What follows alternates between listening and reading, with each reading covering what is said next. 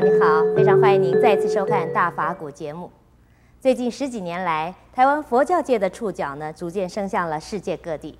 除了到国外参访弘法之外呢，也经常举办各项国际学术会议，邀请国内外著名的学者共聚一堂。法鼓山呢，也举办了好几届的大型佛教国际学术会议。我们要请教圣严法师，是什么样的因缘来举办这样的活动？而这些活动对佛教又有什么样的影响呢？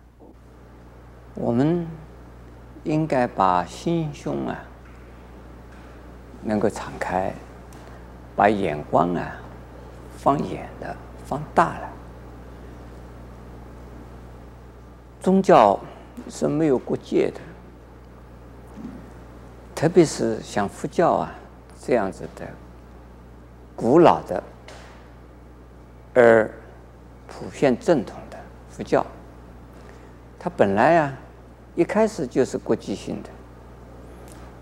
在释迦牟尼佛时候的印度，它的国家有很多，一共有十六个大国家。释迦牟尼佛就是从这个国家到那一个国家，经常啊，周游列国。那个国家与国家之间用的语言也不一定相同的，他们民族啊也不一定完全是啊相同的。而释迦牟尼佛的佛法呢，它不是啊给某某一个这个阶级，或者是某一个族，或者是某一个地区，或者是某一个国家的人民说的，而是给全世界的人。所有的众生说的，因此佛教本来就是一个国际化的、国际性的宗教。那是佛教是呃，佛教在释迦牟尼佛涅槃，也就是释迦牟尼佛的肉身死亡之后啊，在一百多年的时间，有一位印度的国王叫做阿育王。他就是把印度的佛教啊传播到全世界去。那在中国呢，也在那个时候啊，也传到了在我们的中国的西域。那么到了欧洲，甚至于这个欧洲有好多国家呢，因此也接触到了呃印度的佛教。哎呦！变成国际化，那我们现在来讲啊，佛教本来就是国际的，在亚洲啊，所有的国家应该都是啊佛教所流行的区域，有的地方啊是全民都是佛教徒，有的地方呢是一部分是佛教徒。那我们一直到了二十世纪的下半。这个下一半后半期，也就是啊，二十世纪的五十年代之后呢，这个世界呢渐渐形成了一个叫做“地球村”的一个观念出现。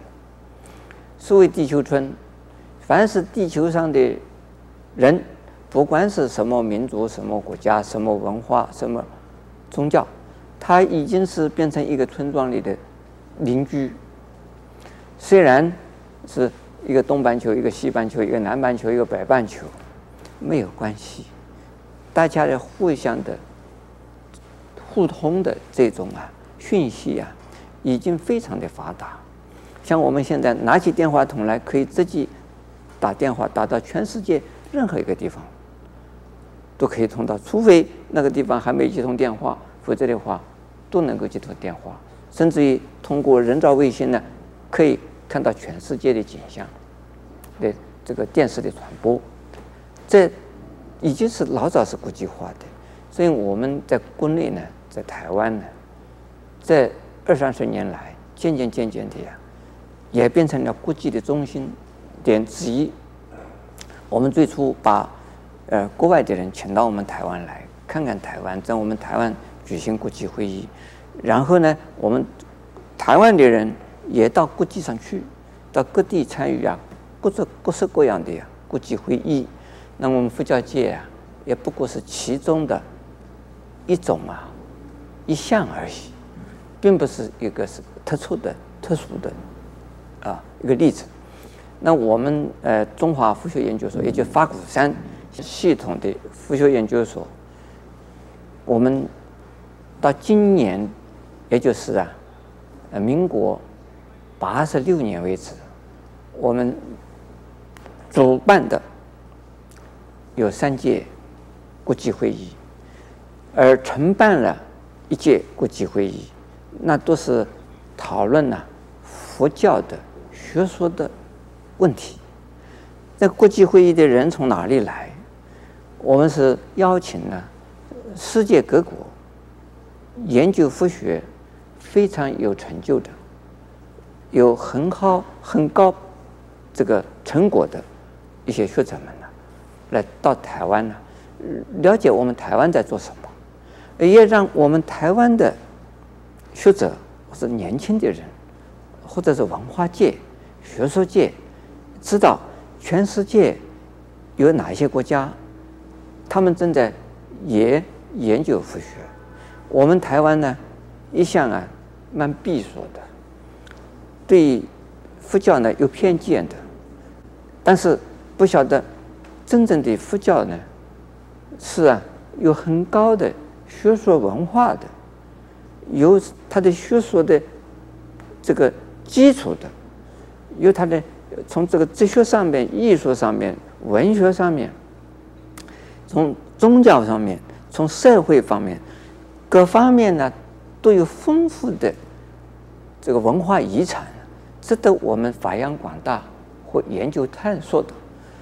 但是我们国内呢，始终把佛教当成了一个一种民间的一种信仰，因此我们就要请到国际上的这个顶尖的学者们呢，来告诉我们这些讯息。佛教实在是太好了，佛教很有用，呃，而且许多先进国家，这像日本、像欧美，呃，各地的，不仅仅是亚洲，这是欧洲的，乃至于啊非洲都有人在研究。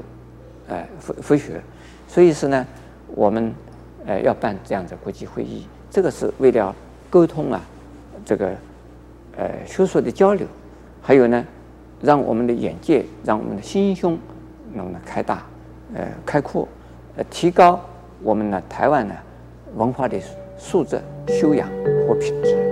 啊，阿弥陀。